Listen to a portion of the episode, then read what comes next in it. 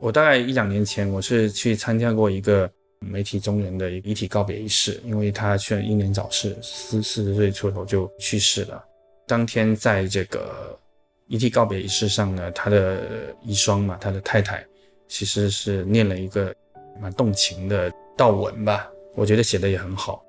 只不过呢，是因为是在这种殡仪馆举行的告别仪式，我才发现这种殡仪馆流程它是真的是安排好的，一场接一场。你占用了那个大厅，你只能用二十分钟，然后所有的仪式本身他们有一个流程，该鞠躬鞠躬，该怎么怎么样，没有太多的。让亲友在现场能够表达一种怀念啊，或怎么样？后边的流程别别人在排队在赶着，然后你们这一波你们就得走一圈了，那怎么怎么样？我觉得我很悲哀，或者我不太舒服。就是说，一个生命的逝去，不管他在世留下了什么，每个人其实他亲友可以用不同的方式去悼念他，甚至就是说，可我们可以把他以前写过下来的东西，用各种方式在现场呈现也好，或截集也好。不管不对别人怎么样，总归对我们还是很有意义的。但是我们现在这个世界太快了，像你说螺丝钉的淹没，没有人能够去提供这种方式。没错，我们都被流程化了很多东西。我这两年参加的这种环节比较多，那个仪式一参一旦参加完了以后，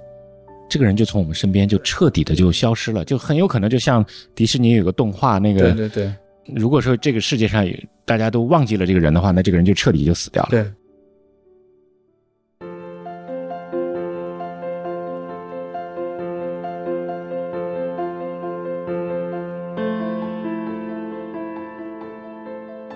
Hello，你好，欢迎来到常客问道。呃，今天和我聊天的是我在做自媒体道路上面一直以来关注或者是看他们的内容、听他们内容非常多的一个内容，叫三明治，它的创始人李子欣。大家好，很高兴来到长河论道，跟长河老师聊天。我跟长河老师是这个多年前的同事，但是我们之前真的没有太多机会交流，就今天特别开心能够来到这。因为正好我们的最早的一份工作都是同一家媒体东家，啊，东方早报。对对对，真的很感慨，这么多年，十八年了嘛。我当时十八年前我来做这个角色的时候是二十六岁，嗯，二十五岁，二十六岁，嗯，我是二十四。对，二十四就是第二个本命年啊，第二个本命年。对对对，那我们现在都过了第三个本命年了，马上到第四个了。我想起这个二十四岁的时候，我呃，我还真的恰好经历了蛮多啊，到今天其实还是很重大的的事情。呃，我确实在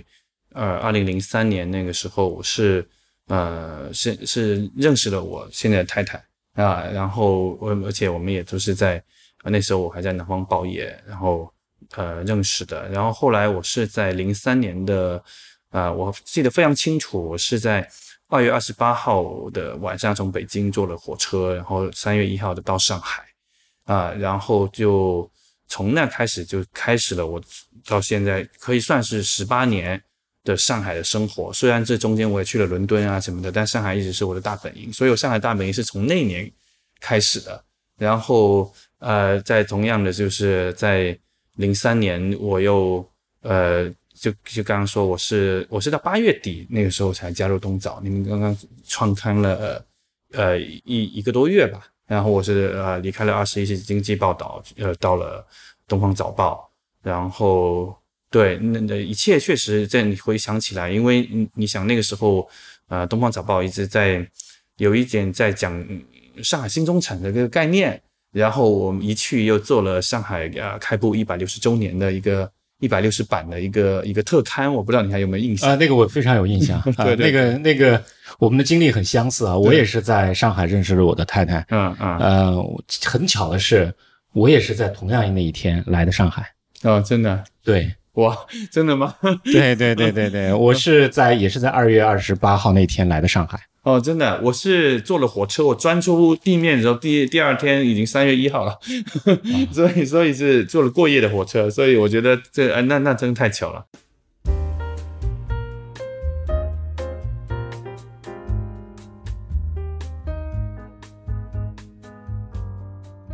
那你现在这样的一个一个状况，说今天非常巧，你不用带孩子了，嗯嗯，那你平时现在带孩子的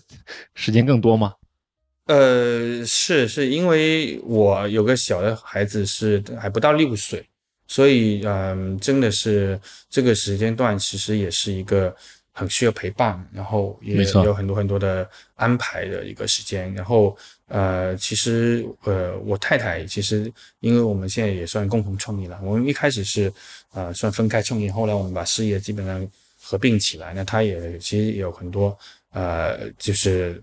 呃，也他也承担事业上的很多部分，然后他自己其实也同样，他也接近四十岁这个年龄，他也有很多个人人生探索，呃，需要去自己安排的是时间，所以在我们我们其实都没有全职的住家阿姨的这个情况下，呃，就是其实呃要要要去安排很多的事情，也是很不容易的。但是这就是生活的一个很呃很真实的情况，以及说呃我本身有也蛮大的一个责任感，觉得就是说，特别在孩子小的时候，你能够多陪他，其实是还是一个很重要的事情。所以这个事情在我心目中其实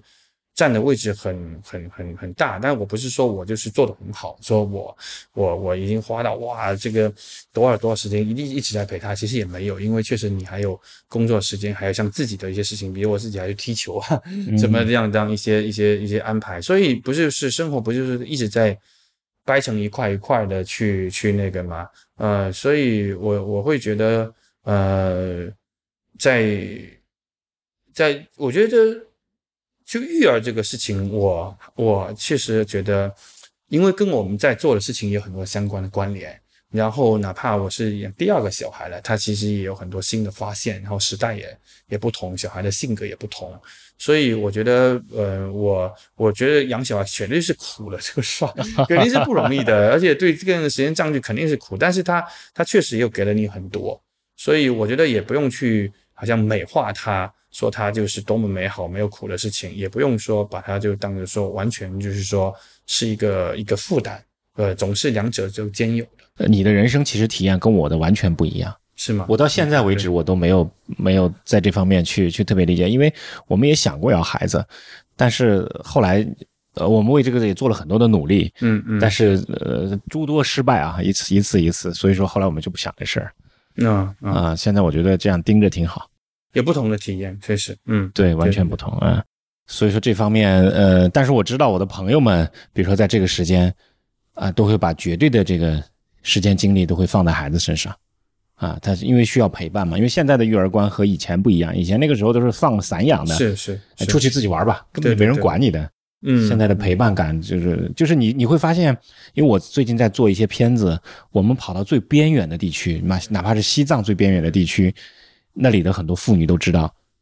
我不要出去打工，嗯，我要我要陪伴我的孩子，这是好的，这是这是对，真的。这是我们发现这些年的一个很大的一个不同的变化。我我我也认同这种理念，因为我有时候去那个，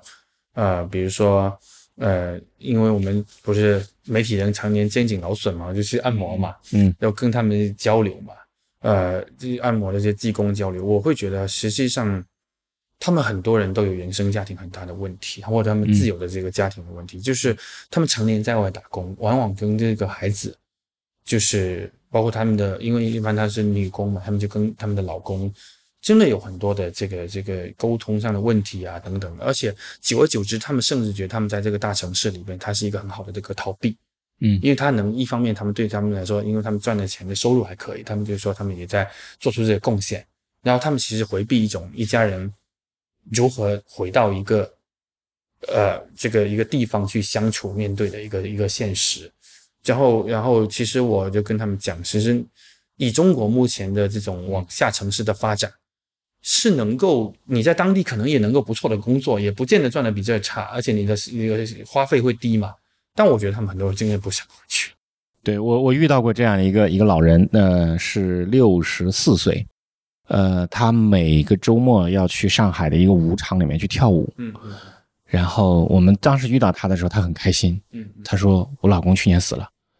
然后然后他就他穿的打扮的非常年轻，你根本看不出他是个六十岁的老人，但是他不会回家了，他四川人，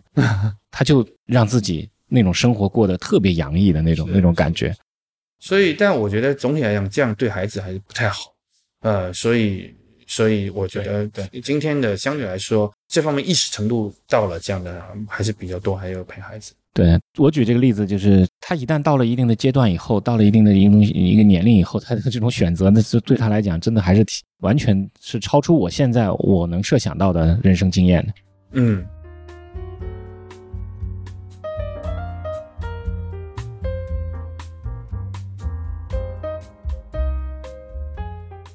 因为您也长我两岁嘛，您可能现在对这个四四十加以后的这个生活感触更深。我不知道您会对，尤其这几年会对那，因为一开始咱们谈到了这个新闻热血、新闻理想啊，还有就是说我们那个时候对这个世界的的认知，或者说我们还似乎还有一些征服欲，然后我们对做的这个自己做事情的一种，嗯，其实一种热望吧。那我不知道。到了四十岁以后，你会不会做事情会所谓的更加随缘，或者说你对做这个事情的意义会不会，其实你有时候也会有一些自我的消解？呃，身体的变化，首先就是说，你一到四十以后，可能很多人就会觉得，虽然啊，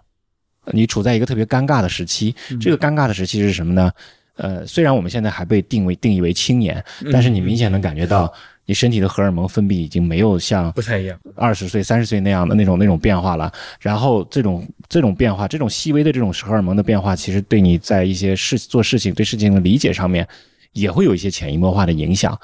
呃，就没有那么强的一种特别的冲动了。嗯，但反而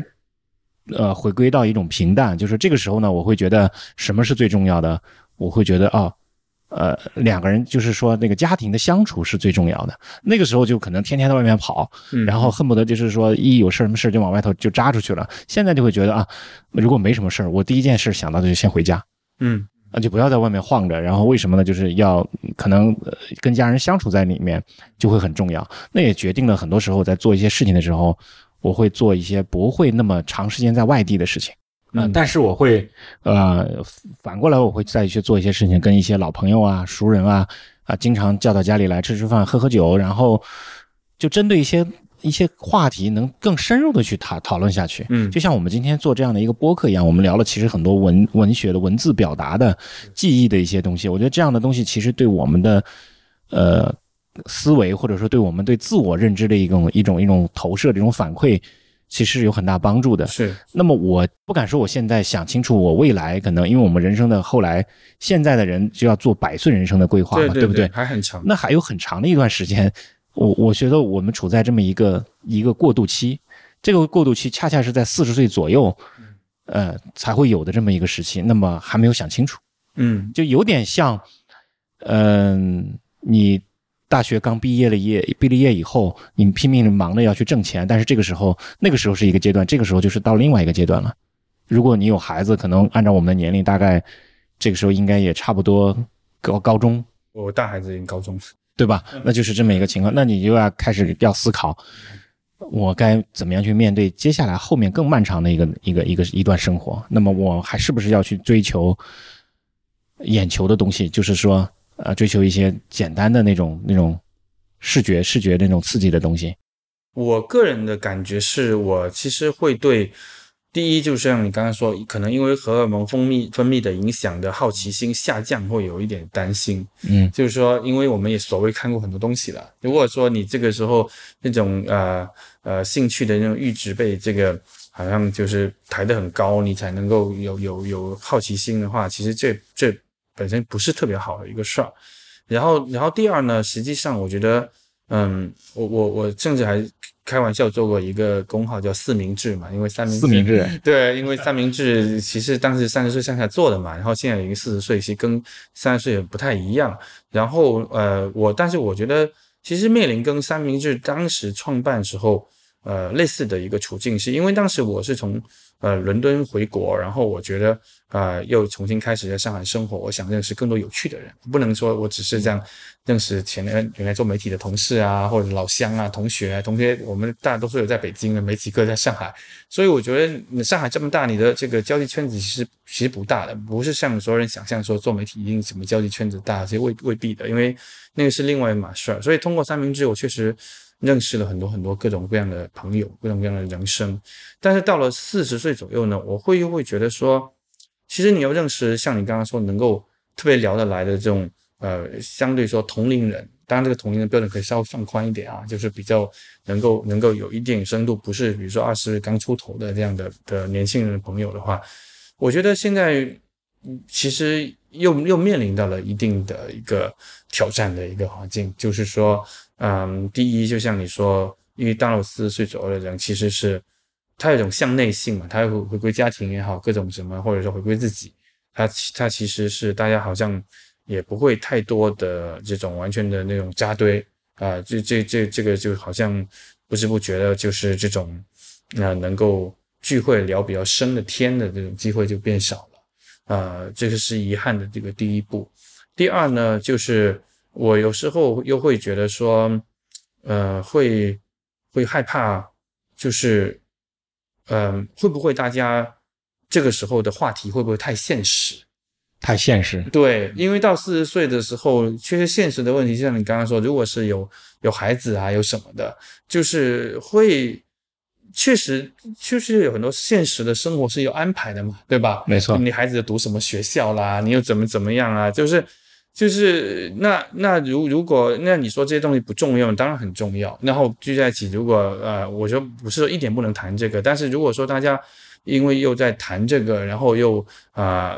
如果万一又引起了什么比较的心啊什么，我觉得不好。就是最好还是能够说，可能大家稍微 update 一些这种东西，但主要来谈精神层面上的一些东西，一些我会比较希望是这样。但是我好像也觉得这个东西也也可遇不可求，因为可能在三十岁左右，有些很多朋友其实还是一个比较自由的状态，他那个时候还是比较理想化的一个状态，那么大家就能够谈，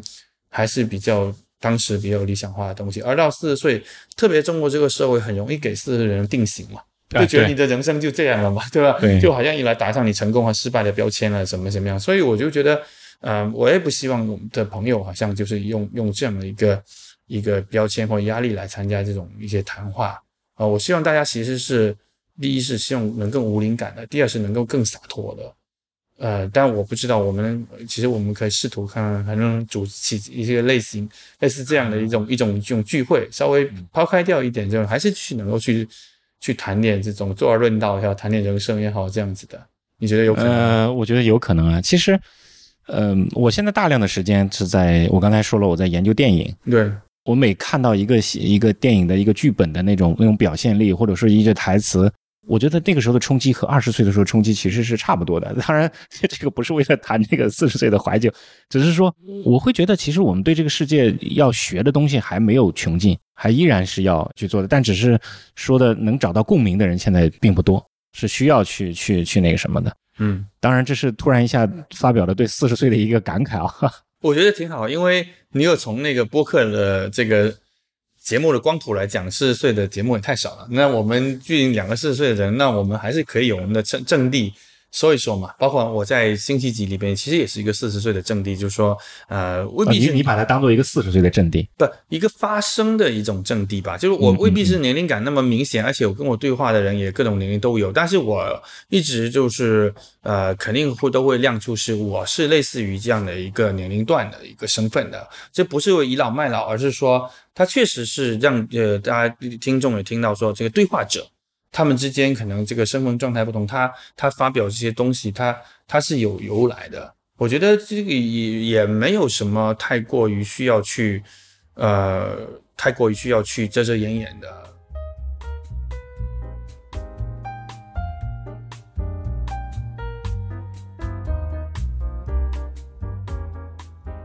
对我来讲啊。呃，文字表达一直是一个特别大的一个短板，就是呃呃，从我大学开始，我就选择一直在影像表达这这这条道路上走。文字表达，我最近这段时间，呃，我在做一些更深入的一些 research 的时候，我发现是非常非常重要的，而且它能帮我去梳理逻辑、梳理价值观。我我一开始意识到这个问题了，但是对于一般的人来讲，如何开始呢？因为我们接触了几万个这样普通的学者者，我觉得。嗯，比较普遍的情况，其实呃是大家呃相对来讲还是受作文的痕迹有点重。作文的痕迹，对，就是小学作文开开开始起来的小学中小学作文是一定要有个中心思想，中心思想，然后词藻比较严重，没有没有自己的语言嘛。对，形容词，用成语，用形容词。啊，然后还有一个就是这种，嗯，包含今天的媒体上边，它其实也没有提供很丰富类型的样本。你想一个 YYDS 都说人在用了，就太多人就是太普，就是常用一种互联网体，所以你你就是失去自己的声音是最可怕的一个东西。就是你都连一个有点独特的，因为你知道唱歌人他有一把嗓音出来就知道是谁，那个是最好被这个辨识度的。就是我们实际上在做的很多东西是在强化没有辨识度的自己，因为你永远在用 YYDS 啊，永远在用什么这种呃互联网的一些一些表达表达的方式，你就是在失去失掉自己，而且那种表达其实是不走心的，你只是方便而已。啊，所以你真的文字你要走心的话，那你的那个表达肯定是细微的，肯定是是是是自己的。所以这这一点是大多数人是要去突破的。但是可能是比这个更早一层，还是说先要解决很多人认为文字没有意义，他根本没有任何时间安排给文字的这种本身啊，他每天拍拍照片。发发发发朋友圈，晒下吃的啊，晒下娃。对他没有觉得说这个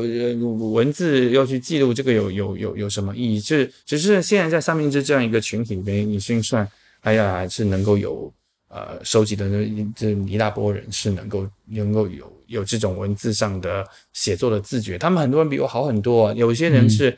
一年三百六十五天他都。能够每天写三百个字以上，都坚持这样下来，他们就我们就类似于我们年卡，我自己是做不到的。我虽然每天能手写日记啊，但是你因为你毕竟那个虽然说不是完全公开，但毕竟还三五十个人在看着，我也有压力和那个什么，我我都不能说我做到一年不间断。所以，我我觉得这个是其实这这中间这个人跟人差别还是很大。但从社会总体上来讲呢，我觉得呃，刚刚咱们说的第一条就是说，他又觉得哎，写文字这个事儿。呃，他不畏难，因为很多人还会有畏难的情绪，当然有畏难情绪，有畏难情绪。我们其实用什么每天写三百个字，很随机，就是让你去，就是真的比较克服一种畏难的情绪，就就是去去去先先解冻，这是一个解冻啊，解冻过程。对，解冻。然后第二也是从这个文本上解冻，就刚才说从从原来比较僵化的作文文本上的一个一个一个一个解冻。然后后边实际上你如果呃像我们这提供一些如果发表啦或者什么的，就是还是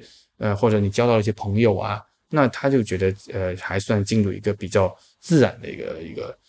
东呃一个阶段了。但是过了这个阶段，可能又会有新的瓶颈啊，然后就是这样不断的不断的往不断往前滚，往前往上走，往这个山坡上慢慢有些人甚至 switch 到了那个那虚构。其实也也也也很也很正常合理。我们这里还还有开虚构的小说的班啊之类的，就是这些都是比较自由嘛，就是慢慢大家就可能就你你你你能找到自己最想跟文字相处的一种方式。在这样的这种文本的这种训练过程中间啊，呃，你刚才说的，我们逐渐逐渐失去了自己，都用的都是一些互联网的那种那种词语，对，这种词语表述也不够细节，也不够也不够走心，对。那你你赞成或者说是你们倡导的这样的一种文字表述方式是什么样子的呢？肯定是从心出发的。其实文字都是相对的。就比如说，呃，我们为什么大家都相对会喜欢或者说爱看那些呃，就是有画面感、有细节的文字？而且我们一直倡导大家去写这样写，只不过是说，因为它确实是让别人看起来更加能够爱看、能进入。但是我说，那你如果你自己都不 care 别人要不要那，那你还是有你写作的自由，你可以不写那么多的细节。只是说，大多数人其实我们想把文字作为一个交互 communication 的这样的一个工具的话，那你确实得考虑读者的感受，你不能跟他自己自老是发一些感感慨，然后没有具体的东西。所以我觉得大多数人其实大家还是能够去把握这中间的一个平衡，哪怕是在呃一个就比如就比较多描写的里面，其实他也还是能够。包含进自己的一定的世界观啊、判断啊，这这里边，因为在我们这里，其实我觉得它文字反而是没有一个所谓的一个什么行业的规范。比如说，你今天非虚构特稿，它其实也建了一个新的一个所谓的一个规范。它甚至那种描写，它在我看来有时候有显得有点刻意啊。但我们并没有让人说，我们可以让我们发了很多给他们参考，但是我们并没有说你们一定要要这样，因为那个都有点偏所谓专业创作者的。的一种那个了，所以，所以我我觉得还是主要先先要从这个自己内心出发。这种表达自己内心的方式有很多种载体啊，就是文字上面有很多种形式，呃，非虚构，呃，诗歌，散文，对，甚至你也可以每天就用虚构的形式来去写自己的这种经历的事情。是对于一个普通人来讲，要要用这种方式的话，哪种更容易起步呢？还是说完全看个人？当然还是看个人，但我个人 这样，我是觉得说虚构挺好的呀，因为因为虚构会有一点点太没有边界了，就是你反而在过分的自由中失去了一定的这种边界感，就就你可能会呃反而有点飘，我我个人所谓的这种感觉。然后呃，当然也我们这里也很多很有很多虚构爱好者，所以我我我我还是建议从生活里边入手。呃，就是生活写作也好，或者说也看你就非虚构怎么定义了，因为非虚构性有不同的定义嘛，所以我就觉得从从从生活写作入手，我觉得挺好的。嗯，从生活写作入手，对，然后就是像我们那种特写类的稿件一样，对现场的一个描述、环境描述，是这样的一种方式，可以借鉴这种特稿的这种方式，但是还是可以有比较有自由的。假设啊，我们现在今天现在在做一期一个一个播客的这样的一种形式，如果从文本的描述上来讲的话，你会用什么样的方式来描述我们现在这个场景呢？呃，很有意思，我觉得这个某某种上它也是一种练习。第一，我觉得我会去描写我肯定是对我印象最深的一个方式，就比如说啊，你有这么多专业的设备，很多我叫不出名字，哪怕这个这个弯弯的架子、话筒架，然后呃，而且呃，另外另外一种维度我会写，当呃你你呃多打了这个灯光，这个灯灯光对着我啊，然后它是白色的，它这个光亮跟我们平常的这个呃这种照明灯是不太一样的。那我置身在这么一个一个，然后有有摄像机镜头对着我。这个的情况下，我内心的这种感受跟平时跟平时有什么不一样？当当然，我也会描述一下，比如说从画面感会描述一下啊，那这个这个这个灯有多高，这个是什么样子？然后我当然也会描述是啊，您，因为我们也很久没见，然后我们这样的一个中间的一种一种一种化学反应，或者是哪怕是我对您的一个观察啊，这总体它其实是。构成了一种氛围和气场，而我们录的这个地方又是我我的工作室，我最熟悉的这个地方。然后，但他这个这个最熟悉的地方，今天其实有一个不同的 setting。那这个 setting，它它它带来一个一个一个东西。然后我可能也会记录一下刚刚说你说的一开始说的那种感慨，说什么线线下聊天现在已经也很难得啊，就是我也认同这种感慨。所以，如果从一个小小品的这种角度来讲。这肯定三百个字不够写，可以写三五百个字。我我可能每天记录点这个东西就够了。当然，如果对我我是一个呃说往更专业写作者来讲，我肯定就是这个东西肯定不会我是我的一个追求最终的目的。我肯定还是可以把它再延展或者或者积累成一个以后可以用的一个东西。但是你每天最真实的这样一些这个这个记录啊，里边甚至你可能包含一些通感。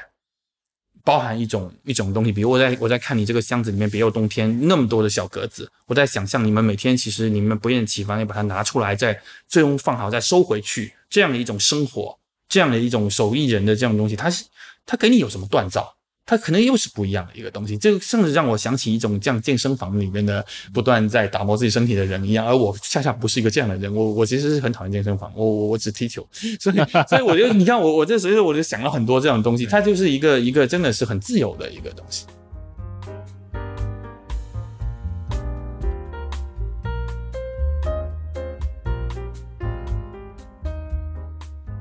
我们所强调的就是说，对呃人的内心的塑造，或者是对价值观的塑造，在这个里面，通过这样的这种描述和选择，就可以体现出来了。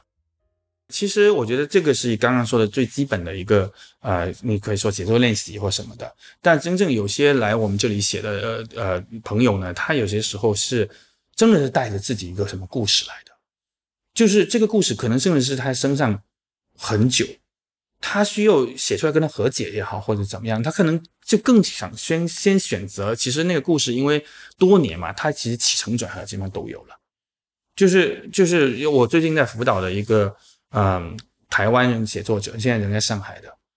他的故事就已经是你是可以默认他是足够特别、足够离奇的。那那你说这样的故事，他他在那里就是一直一直守着呃。他也能继续保守下去、秘密下去，但是他也也也也可以，选择写出来。虽然他目前还在有一定编写还在边怀疑，说我这样的故事写出来跟别人有什么意义，要不要写？因为我最终还要去尊重他要不要发表。但是，嗯，就类似于他的故事是在于，我现在稍微透露一点点，就是呃，他他的父亲对吧？他他的父亲有很多个女朋友，然后啊，家道中落之后。那他妈妈自己亲生妈妈也去世了，然后他父亲也不断去找他借钱，理由是说给他妈妈买一块墓地啊等等。然后在这个在这个过程中，他又因为台湾啊、上海之间啊，甚至他还去当时还去了美国，呃，因为我也不想透露他具体的太多事情，就是你大概能想象，这种其实既既有不同的地方，又有时代，又有两岸，这里边勾含在一个个人上，又还有这个至亲妈妈逝世逝世的这种伤痛的记忆。他有很多，其实他他想表达，其实而且有时候这样的故事，他是不逊于这些任何的电影剧本的啊。那那那他们愿意从把他这个学会一种呃相对比较有逻辑、有有有情感、有有有故事的这种感觉写出来，其实也对他们是一种梳理，因为在他们脑海里，所有的东西肯定也是降在一起的一种，因为你生活全息的留存在你身上，你未必能够去梳理出这样一个东西。所以一方面来讲，我们其实是也很感激大家信任这个平台。那另一方面，我们也很想去帮助大家，确实去去去去做这么一个书。这也是一个非常好的纪录片题材。是是，我们很多都是类似这样。所以你会发现，芸芸众生对自己身边的事情的描述和积累下来的这些东西，其实才是这个时代的一个精华嘛？不是说精华，而是说是当下。真的被忽略掉很多，而且我也很不喜欢要把他们去包装。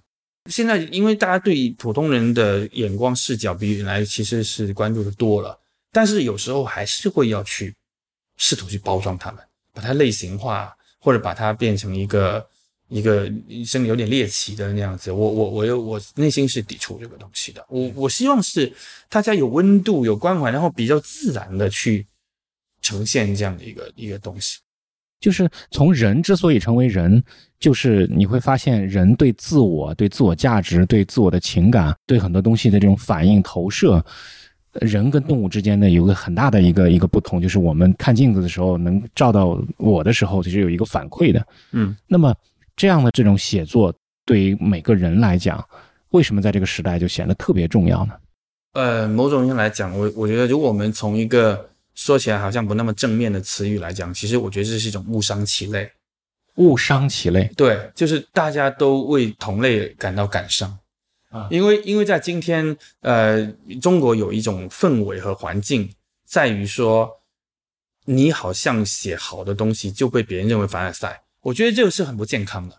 但是呢，呃，中国本身确实也是有个一个有很很多苦痛的一个地方，所以呢，呃，可能有人大家也总体变成东方民族的一种心态，会认为说，啊，这种苦痛才更值得表达。那那在我们这儿会，我会觉得越会越来越多的人确实在在在写一些苦痛或者复杂的事情。啊，这个比例可能达到百分之七八十，可能只有百分之二三十是稍微积极健康。比如我养了个猫啊什么的，那那种比较比较积极健康那一点。但是，呃，所以你看到这么多苦痛的东西，本来也不是三明治的一个原意，就是说一定要去记录这个东西。但是记录了这些东西之后呢，大家确实能够感受到，大家同样在这么一个苍穹下，这么一个土地上。有这么多的一些一些不同的东西，而且这种苦痛它不是这种比惨式的纯苦痛，其实都是复杂的，都是这种这种呃苦中有甘，甘中有苦，然后但是你会能够确实能够更多的维度去去嗯获得一种精神上的共鸣，而且这个这个土地其实可能不仅是中国，我们有写像啊一位在美国的医生，华人医生，他写下他险些被性侵的经历。在在在跑步的过程中啊，那大家和他非常多他的他的病人跑来跟他留言啊，说我不知道我的医生居然经历过这样的事情。但是人的一生本身就是很痛苦的，就是很折磨人的。本质上是这样，只只不过我我会本来觉得我不是个平台，我不想变成一直都那个，我觉得还要 balance 一点。但是我刚刚我我稍微有点吐槽是，我觉得中国今天说自己好，别人好，就有另被人说凡尔赛这个词发发我能理发明了之后，我我觉得真的不太好。对我能理解你的这个语境，是因为现在呃，大家在网上只能说好的，不能说不好的，因为这种环境造成的这个问题，大家现在只能说自己不好，不能说自己好。只能说自己不好。对，很安全。就是你看脱口秀都有自自自黑、自嘲自嘲、自黑你就稍微讲的就好，就这大家就对他这个这个反感就特别明明显。那就是小确幸反而是不能讲的。小确幸现在比你不会觉得讲的也比以前稍微少了一点了嘛？就稍微有点退潮了嘛？嗯，这有另外一种情况，就是恰恰的是那种真正的苦难，我们又是没办法表述的。呃，真正苦难那还有很多很多，就根本就是说没有一个是没有意识被表述。如果没有意当事人角度来讲，或者他他不知道有这种渠道啊，或者说对吧？如果第三方报道又有很多很多原因的嗯呃限制，所以所以一方面我是说我虽然我不希望这个平台完全是苦痛的，对，但另外一方面我当然知道中国这边复杂的苦痛故事，那还有太多太多了。那如果这些人需要通过自我写作方式或通过引导写作方式来疗愈的话，那我们能够帮助他们，我们也是很开心。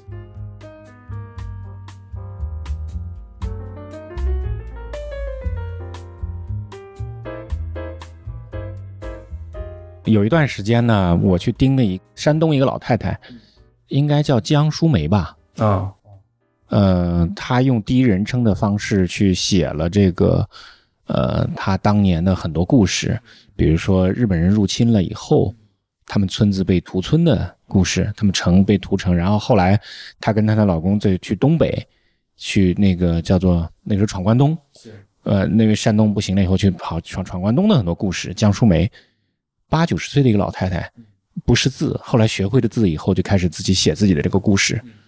呃，大概已经一年一本书，出了出了好像五六本书了，嗯嗯，那就很淳朴写的东西。我觉得任何这样的写作记录都是值得被尊重的。现在其实老年人的这种写回忆录的需求，我觉得越来越大。对我在美国那段时间的时候，我就发现，只要稍微有一点点人生经历的老人，都会写个人自传。是是，但是中国真的很少。其实我觉得这应该是人生必备的一个仪式吧。嗯，向这个世界告别。对，不一定是你非要留到最后最后的年龄段、呃时间段才能去写，你甚至可以自己选一个你自己合适的一个时间段，其实就都可以写的。我嗯我觉得，所以所以因为英文这个词叫 memoir，呃，就是回中文没有对应的词叫回忆录，但是中文说回忆录说起来就好像很老人写的一样，其实这 memoir 这个一个一个文体在在在西方其实任何年龄段都可以写的，新生的经历不叫自传。对他也不，他他他可以短的，他也不见得就很长嘛，嗯。啊，就是所以所以所以他就一个故事也可以这样子，嗯，嗯，我们是有点类似于他们这样子的，有点类似。嗯，它这个词叫 M E M O I R，这就是属于，如果你积累了一段时间以后，你的表达更强、更长的话，你可以做更深的一个一个表达的东西。是，不过我确实看到今天的中国，刚刚说老年人一个群体想表达这些人生故事的意愿真的在加强，呃，所所所以你们现在的这个来这里来上写作课的人，年龄比例是大概怎么样子呢？肯定最多还是二十多岁、三十多岁，但是就是会有有会有几个年纪比较大的，呃，对对，有最年纪最大有八十几岁的，啊、然后对，然后六十几岁的也也有，呃，虽然呃不多，像总像放在总体比例里边，他还是他们还是零星，因为毕竟我们生活的这个环境有长时间以来，就是大家的表达被压抑了，嗯嗯，很多人，尤其是老年人，他们首先会想到的就是，哦，这个东西说出去有危险，就不要讲了。呃，我觉得也还好，就是其实看他们写哪哪自己哪段故事，并不是所有故事都是一定是敏感的，也哪怕是不敏感，那关于他自己内呃自身很重大的一些人生的事情，其实本身也也很也很值得记录。那那呃，有一些老人，就像呃，跟我们刚才说八十二岁的这个老人，他他其实在加拿大，啊、但是他他他就会愿意去写他，比如说当时在嗯上上下乡的时候啊，呃生孩子啊、接生啊，啊那个时候的这种呃他们就是其实文革当中的一些生活的一些片段啊什么的。那他自己愿意写，那只是说我们不见得会发，呃，但是他记录下来，他其实是是也很真好。我现在能想想，真的就是说，你会发现通过这样一种形式，我们每一个个体、每一个人不再是一个碎片化了，不是一个碎片了，而是一个一个一个记忆了。嗯嗯，你可以？一段一段记忆，对对对，你这段记忆很有可能就是就会将来就会被人看到了以后，它就成为一个 DNA，就会再传播出去了。你这样说的很对，其可能就真的就是说，本身我们每个人能能够留下多少，真的不清楚。但是你如果真的有一些文字，或者有一些东西，那至少可能在一定的群体内，大家会能够看到你当时的一些东西。虽然我们同样能看到朋友，可能有些朋友圈看到一些东西，但是因为这个刚刚说这个写作表达还不太一样，还算算系统一点的表达。我记得我们应该是有一个社群里有一个学员应该是去世了，那他的写作页面还在。写作页面还在。对，想想这样的一件事情，真的有时候就会觉得真的很美好。就是为什么？因为，因为我我们一直都是嗯，一个作为可能是一个很小的一个细微的螺丝钉存在的。是这个螺丝钉是没有记忆的，没有，对吗？嗯那突然一下，你通过这种方式能把这个你的记忆写写表达出来，你就不会是一个盲目的消费主义者了，你不会是一个每每天为了满足自己的空虚，然后去买买买的这样的一个人了。当然有人会说，那你这些记忆，它也不是在大众媒体发，你也不是名人，这样有一些什么样的的意义呢？但是我觉得这个话可能扯得有点远，但是我觉得您您说到这，我有点感触，就是我我大概一两年前，我是去参加过一个媒体中人的遗体告别仪式，因为他却英年早逝，四四十岁出头就去世了。那我是觉得他是一个本身也挺有才华的人。当天在这个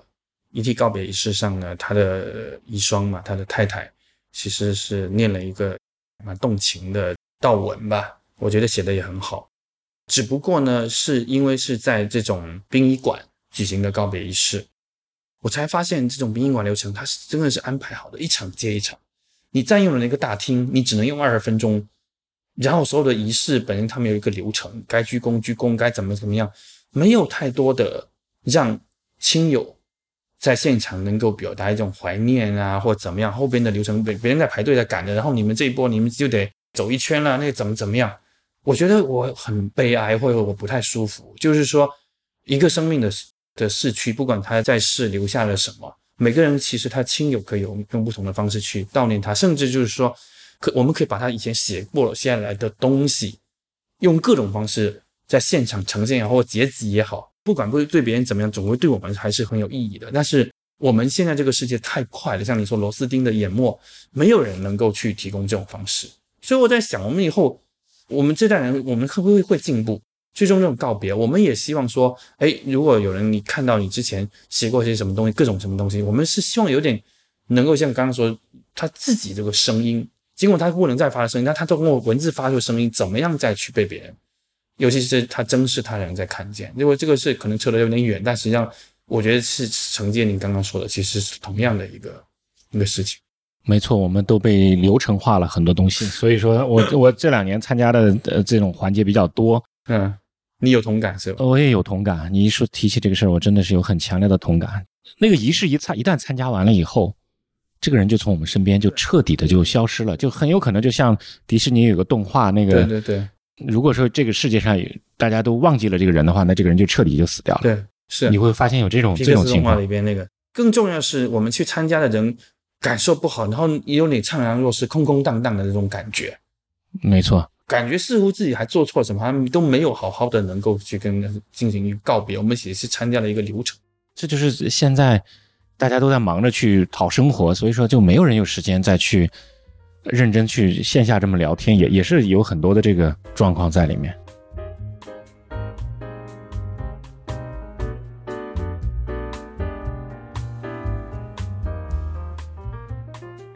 你是广东人对吧？我是广东潮州人。李继红也是。是啊，我我那时候在东早期间有认识他，现在就失去联系了。他是揭阳人啊，对我们是潮汕地区。因为我我在成化做过嘛，所以说那时候很多朋友也是广东人。那从小你是怎么样的一个生长环境？我们是小城市的生长环境，还不是农村，小镇青年呃，也不是镇，它就是城市，它还是有一个城的概念。有多少万人？呃，那个时候城市里有大概二十万人，那差不多，我跟我的城市差不多。呃，然后它有有古代的城墙什么的还在，所以它不也它也不是镇的感觉，因为中国的镇呢好像还有点乡镇企业那种感觉后来从媒体的标签的报道上面来讲，还是把我们这样的统一贴成小镇青啊、年。我不知道，因为我我我好像觉得好像跟当时我一个朋友叫胡啾啾啊什么的，他们他们说这个小镇，我让我觉得还不太一样，我觉得好像。呃，城还是我们因为还是城市人，城市户口，其实家里根本也没有种过田，也没什么，所以就就呃，跟土地那个时候，其实你不能说对啊、有泥土，不能是没有很很接近。那么这样的地方，大部分家庭环境就是你从小的生活，基本上父母也没离开长时间离开过你，没有，都是在陪伴着你。对，就那个时候那种那种所谓有质量陪伴肯定是很少的了，因为父母也会工作啊，就就是父母那时候的育儿观念基本上都是把你们养养大养活嘛，但是它客观上是存在，一直就是有陪伴着这样子，他们会加班吗？也不怎么加班，那就是晚上还是会跟你一起看电视啊，周末还会跟你一起带你去玩啊。周末玩，我觉得也没有，也很少，就是都是因为孩子会会会会自己玩啊、因为那那时候还有孩子能自己玩的一个环境嘛。暑假里边啊，就是那种小区啊，那种什么还是能自己玩。然后像嗯，你说是不是能够晚上看电视？其实我觉得在九二年以后就变化了。我们那里是市场经济最早，就父母就开始下岗啊什么的。然后最好是我爸爸开开始下岗啊，然后就呃，虽然说他说下岗也不是全下岗，因为他们这种人事人事关系还还挂在那，只是工厂里不需要他他他做事情了，然后呃他就得，因为我们家三个孩子，所以都有读书，所以其实他这压力蛮大，他就得先去跟朋友做点小零工、小生意，甚至摆过地摊儿啊。那我我现在回头想起来，他当时已经四十六岁了，就比我们今天还大。是很不容易的一个转变，因为他原来工厂里还是一个车间主任，还是一个小官儿啊，你不用做具体的这些工作的，所以呃，所以所以就我会发现那时候的晚上他就都没法陪我，你会跟着他一起去走探吗？他们也没有让我去，因为那时候我大概就是十三四岁，那他们觉得你可能会还有学习啊什么，就学习压力很重，也不会让你。也没有说很重，但是他们就没有觉得要我要去弄这个事儿，就父母呃，父亲那个时候为了家庭生计，就是经常还是不在。呃，就我说九二年以后，就是说，呃，他要去忙这些生计的事儿，然后他不会就说长时间出差什么，因为呃，他做事儿都不是本地的的生意，最多去个农村什么的，不会不会离开潮州这样。对你来讲，儿时的记忆最美好的地方是什么？最美好的地方啊，我觉得最美好的地方是那种亚热带的那种南南方的那种草木啊、风物啊。我觉得那样，那包括潮汕，因为有很多独特自己的食物啊、独特的文化习俗啊，其实是跟整个你说我们走出潮汕的话，有整个的无论北方或者说你说呃像上海这样的南方都很不一样的一个地方。所以呢，就那些东西你会觉得很独特，加上其实哪怕今天在潮汕，就那样的东西也在衰减，所以其实也未必能回到当时八十年代的那种那种感觉。所以你回忆起当时八十年代的那种，哪怕有时候打台风啊，或者说有人来来叫卖啊，卖点东西，卖一些我们当地独当地独有的小吃啊，我都觉得其实还是还是蛮美好的。打台风的时候，躲在家里，对，有一次台风还把我们家所有玻璃的震碎了，然后我们刚好那那时候，呃，把我们客厅玻璃弄碎，然后当时我们刚好跟姐姐没有在客厅，所以还就没有没有危险。没有什么危险。对，但是潮汕的台风确实是很多，呃，因为它沿海嘛，每年都是。这个这个现在的台风也很多吧？对啊，对啊，其实一直很多啊。但是你那时候小时候成长的时候，应该你像南方，呃，那种危险的地方，我认为要比北方要多。比如说你们的水水坑要多，对吧？嗯嗯。然后就是你们的那种，比如说危险的动物要比北方要多。动物倒没有那么明显，因为城市毕竟还是城市，它它不会那么多，也没有什么蛇啊这种那么那个什么，最多很多有一些昆虫。昆虫也不会特别大的危险。对啊，所以我觉得危险上没有那么多。我们在北方的长大的孩子，离水就会很远。基本上，我小时候说是你能跑到什么水水里面去玩的这种机会，一年可能才一次两次。呃，因为离你就非常非常远，所以说一般遇到这种时候，夏天暑假的时候，父母就交代远离那些地方啊，特别危险啊。你们呢？我们也会，我们就是虽然一个江啊什么都有，但是就是因为可能父母也会交代，所以就会觉得说那种比较呃敢去这种自然的这种水文里边去游泳啊，江里游泳的孩子都还是比较野的孩子。那像我们这种比较乖的孩子，就就就会就父母就觉得说你对吧？因为每年基本上都会出一两则就是小孩溺水而亡的新闻，对啊，在当地都会说的。所以呢，就也算一种告诫吧。所以就搞到我就一直都没学会游泳，真的，我我是到二十七八岁我才能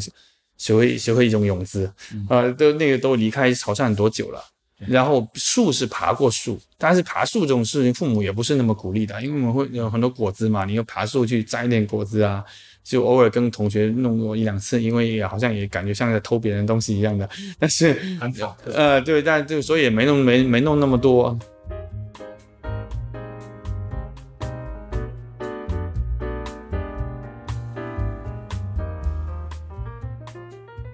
你有没有印象特别深刻的，就是说你的同龄人，嗯，在这个时候有没有离开过就离世的这样这样的经历？最近就是有有个呃一两个嘛。你说到现在这个年纪，对对对，在小时候有吗？小时候有一个小呃有一个中学同学，他他应该是离世了，应该也可能有两个，他们都可能都在比较年轻的时候二十多岁吧。我想问的这个就是说我的个人感受在这方面其实是有一点点深的，就包包括后来为什么。我现在在做的一些事情，其实跟这个有一定的关联性啊。嗯，就是我在上小学的时候，小学一年级的时候，我有个同学玩的最好的一个同学，我那个城市也是移民城市。嗯，他跟我是老乡。嗯，一岁的时候他得了白血病。嗯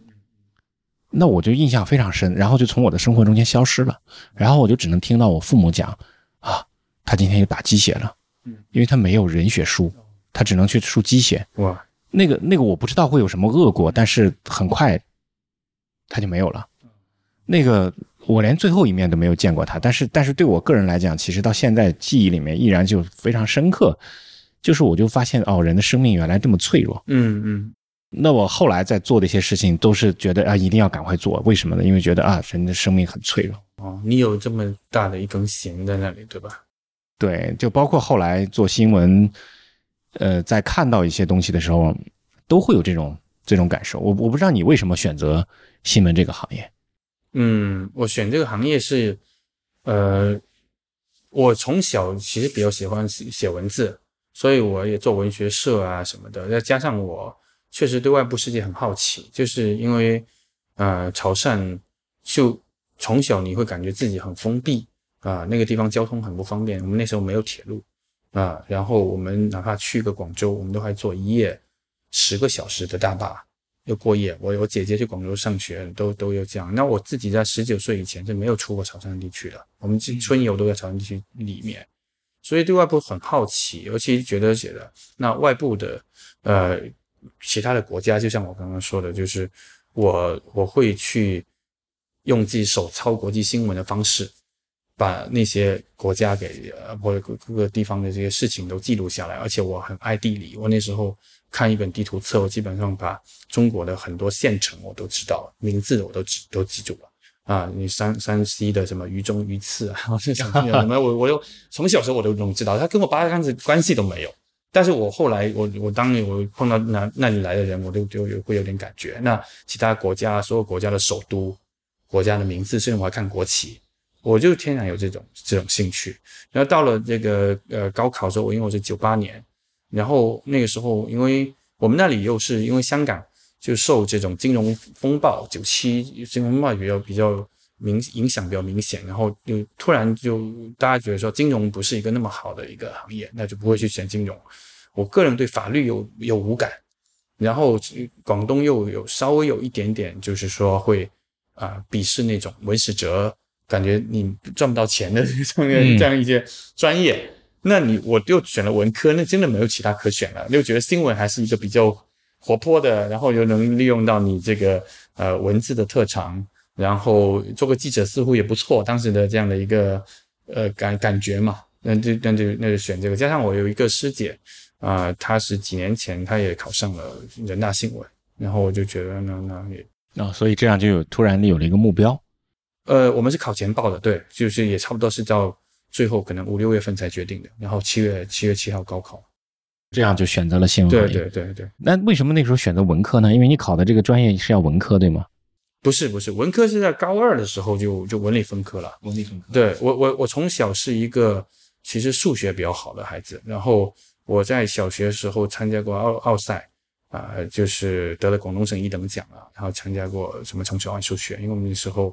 有一个这种奥赛班，但是是不强制的，是老师觉得你们呃当个好玩去上，因为也没有加分，也没干嘛，然后我们就去考了一下。后来我到了初中，物理化学啊什么的都还可以，但是我到了高中，我反而觉得啊，我好像在这方面，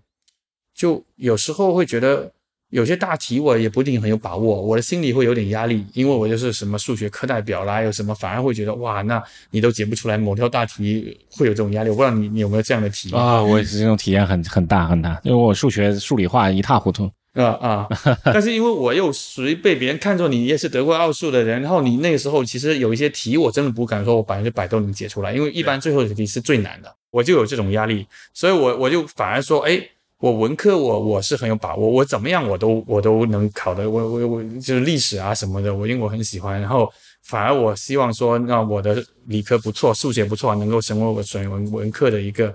一个好的选择。然后我真的去改了，我还当时我一开始报了理科，我就是没几天我就说算了，我还是选选文科。然后，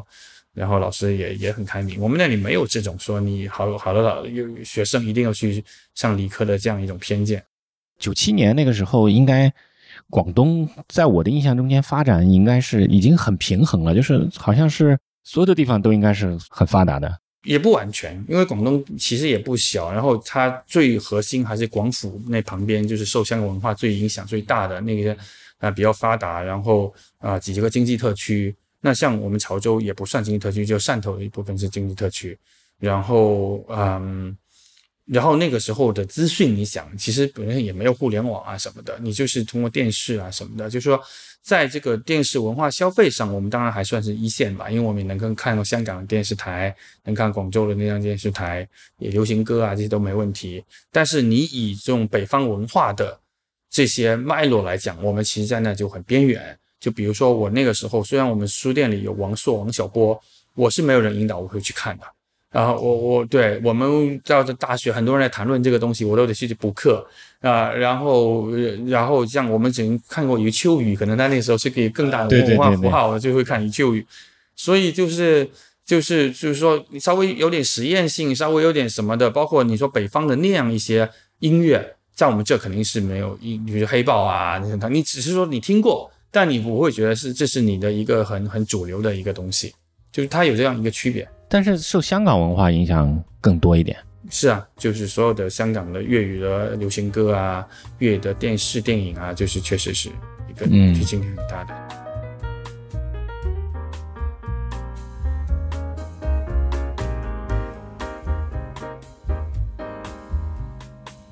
那你们那时候上课全是普通话吗？全是潮州话，你在什么时候普通话才开始练习的？没有，我们都算是会讲，但是我们就是到今天就像都是有很多口音啊，就是你在中小学也会讲，因为也也也教了拼音，教了那个嘛，但是全是用潮州话去教英语、教数学。潮州话教英语。，对对对，因为潮州话是一个很神奇的语言，因为你一一本新华字典拿出来，每个字都有潮州话的读音。啊、呃，因为它是一个能读文和白两种，因为潮州话它有它俗语来表达一个意思，呃，嗯，但是呢，你要让他来去念唐诗宋词，甚至讲呃呃物理化学，他都能讲，哦，呃，所以真的是很神奇的。对他们，他们就是都就是无缝链接，比如说物理上的每个元素，它都能有潮州话的读音，他就用潮州话去去跟你讲呀。啊，对对，所以我们不需要像这个这边什么上海吴语方面区，他们讲一个成语还得切换成一个什么普通话来普通话对。来来讲，我们根本不需要，啊没有这种感觉，任任何一个成语都有潮州话的，都能解释出来。不是解释，就直接念个那个字面，我都能能够念。比如说，哼哼向用就是欣欣向荣，啊、但是呢，我们俗我们自己讲土话不会讲欣欣向荣这个词，因为这个不是一个潮州话的一个一个原不是它的语言体系。啊，我们会用别的方式来表达这个是一个意思，但是你让我用来读课文，哼哼样用我也能读啊，就是它每个字都有它的读音嘛。好像当年晚明的时候的最后的那个是在是在那个附近一直在坚守的，对吧？呃，算吧，因为我们那里包括呃文天祥、陆秀夫他们都都在那里，就是有留留下过活动的痕迹嘛。这些历史的事情当年对你们有过影响吗？我们那个中学的是一座小山，那个山上就是一直有一个呃纪念一个南宋的一个将军的一个墓，然后呢，这个这个将军叫马发，他是一个最后就是抵抗元元军，呃打进潮州城的一个将军，但是最终也失败了嘛，然后他就潮州也有点像被屠城这样子的，然后这个后边的百姓悄悄把他的这个衣冠就葬在这个山上，就衣冠冢。然后到到了这个现代，今天都还有，而且那个墓碑实际上也没有去大家的个个修葺过，就还比较原生态那样子的。然后我那时候还蛮爱去那上面去，这墓碑前看看走走。你跟他那崖山离你们地方就很近了，崖山好像不太近，崖山应该是可能又往我们的西边走。往西边走。啊。对对对，但是嗯他们包括皇帝啊，那个宋帝昺他们都是去去过那里的，所以我们那里的这个呃番薯叶这这个这个菜，当时有有另外一个名字叫护国菜，就皇帝到那流流落到那里没东西吃了，他煮了一个番薯叶。呃，地瓜叶给他吃，他觉得太好吃，赐名护国菜，到今天还在用。还在用护国菜这个名字，对对，就其实这个历史伴随着南宋的这一段这一段历史，然后其实是在中国中间被记忆下来的，就非常多的一部分。呃，我们那里就是从唐，就是韩韩愈，在那韩愈八八个月，然后影响很大，到今天还很多用他的名字命名的韩江啊，因为他是韩韩昌黎嘛，还有昌黎呃小学啊等等，这个这个就很大的一个，就像呃潮汕接入中华文明的一个重要的时间点，就是韩愈在公元的可能八二三、八二四年这样过去，这个是很重重大的。后来宋朝就开始，它已经变成一个呃还可以的一个府治嘛，所以就呃文文化教育也不错，开始产生有宰相啊、状元啊，然后一直一路就到了明朝、清朝。然后到了清朝以后，就是有了更多更多的所谓的文化名人啊、比如说啊、尤其很多人坐船到上海，开始发的经商啊，或者发达、这样子，就是像蔡楚生这样的电影导演都是潮汕人，那然后还有很多很多其他的这样子。就是小城市生活是很安逸的嘛，每天父母上班的路肯定也就是五分钟、十分钟，对吧？然后其实大量的时间还是还是可以跟孩子们一起一起生长的。那这样的一种一种文化对你的成长，你觉得产生过什么样的影响吗？你有思考过这个问题吗？嗯，因为我们家三个孩子，我觉得就是父母是很很很忙碌的。我我觉得这个是一个啊，对对。对，因为无论是他们自己的，包括像刚刚说谋生也好，或者说因为潮汕还有很多逢年过节的祭祀，都有你去，像特别是我妈妈操办，我们我爸爸配合，然后我爸爸还承担了平时的就是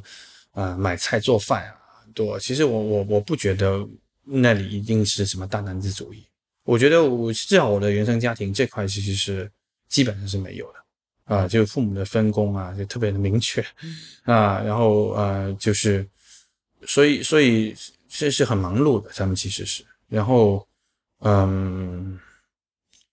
还有哪方面？当然，我就是很重视家庭感啊，就是说，因为可能看重这种大家庭一起啊，或者说这种家庭里边的这种连接，我确实对这块就是会有会有这个眷恋吧。我觉得有一点啊，其实可能当年我们在东早的文化决定的一些东西，就是我我们在团队的文化就特别看重一点，就是说啊，你如果父母生病了，嗯你哪怕这边工作再重要，你都放下，你去去去去回去看看父母，陪父母。就是我们觉得家庭可能是我们这一代离开家庭的人，嗯对我们来讲，我们觉得是最珍贵的。嗯我们不会特别，嗯、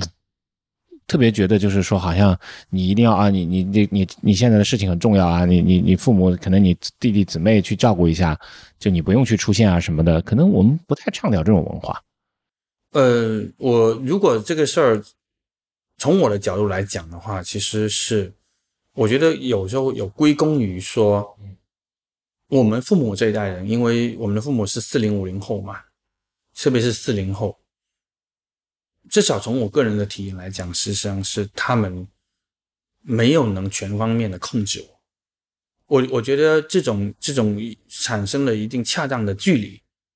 是好。我回头去知道他们的好，或去回报他们。但是如果你这个距离太近了，你各种摩擦啊，或者说你他们是非要控制你成为他们希望的人啊。那反而我觉得会，甚至把原来最后的温情都去消耗掉。嗯，呃，我我觉得我我身边也看过这样的例子，所以所以说，呃，与其你不知道他是自觉还是不自觉，不能控制你，但是他这个效果就是好的，是因为，但像我在我们家的情况，是因为我爸妈长期生活在潮州，呃，他们就会觉得他们是，啊，贵外部世界其实就是联系越来越少了，加上他们这些文化知识水平也一般，啊，那么就。就不会过多的去说干涉你的职业选择啊，或者你说哪个决定都一定有他们他们同意啊，怎么样？我们就习惯先斩后奏，所以所以所以基本上就就呃，就是说，反正我对我的行为结果负责，但是我该做儿子的那趴，我还是这个尽力的都都去做，这样子。现在回去的多吗？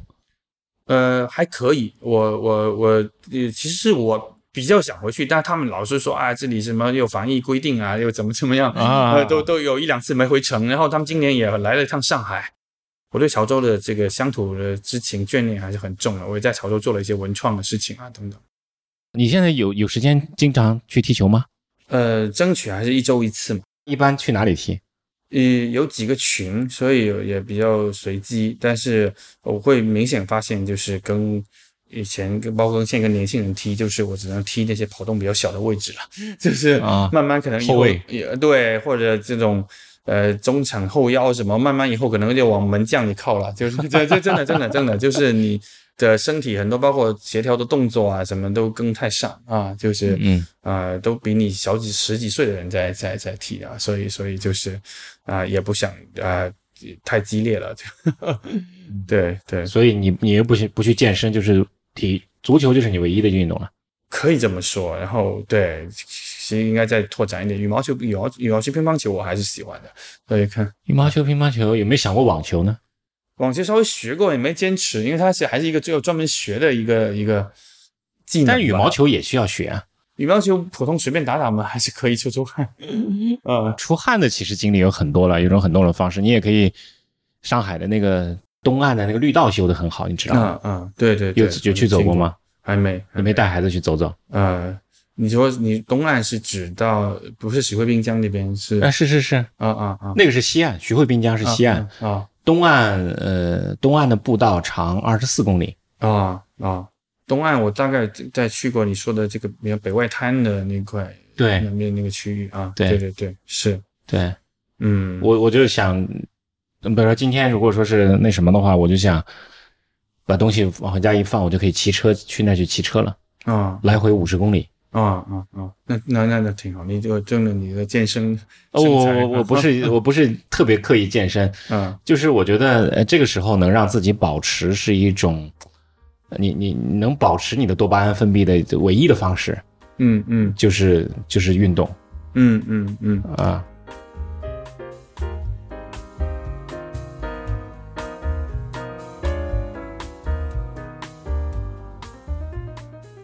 呃，我其实今天聊完以后，我特别有一个感受啊，我先我不知道对不对啊，我先跟你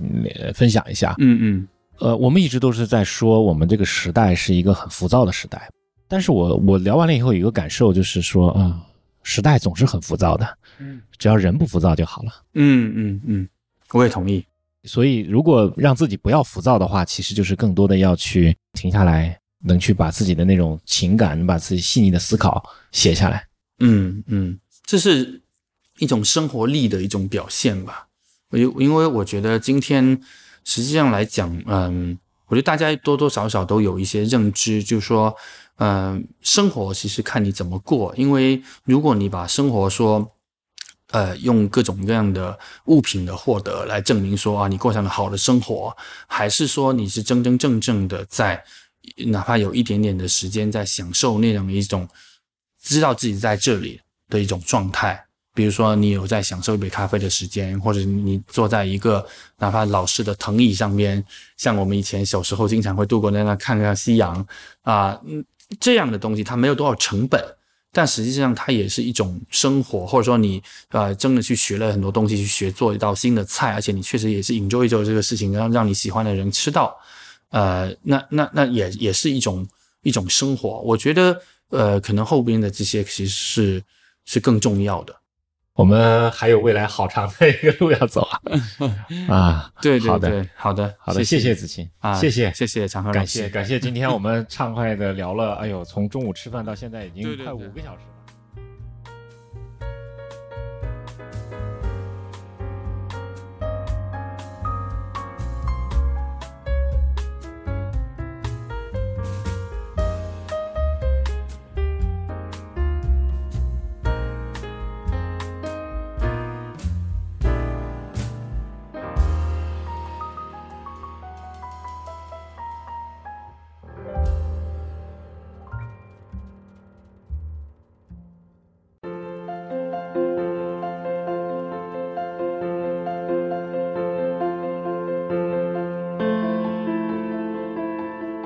现在收听的是《长河问道》，这是一档学习和探索型的节目，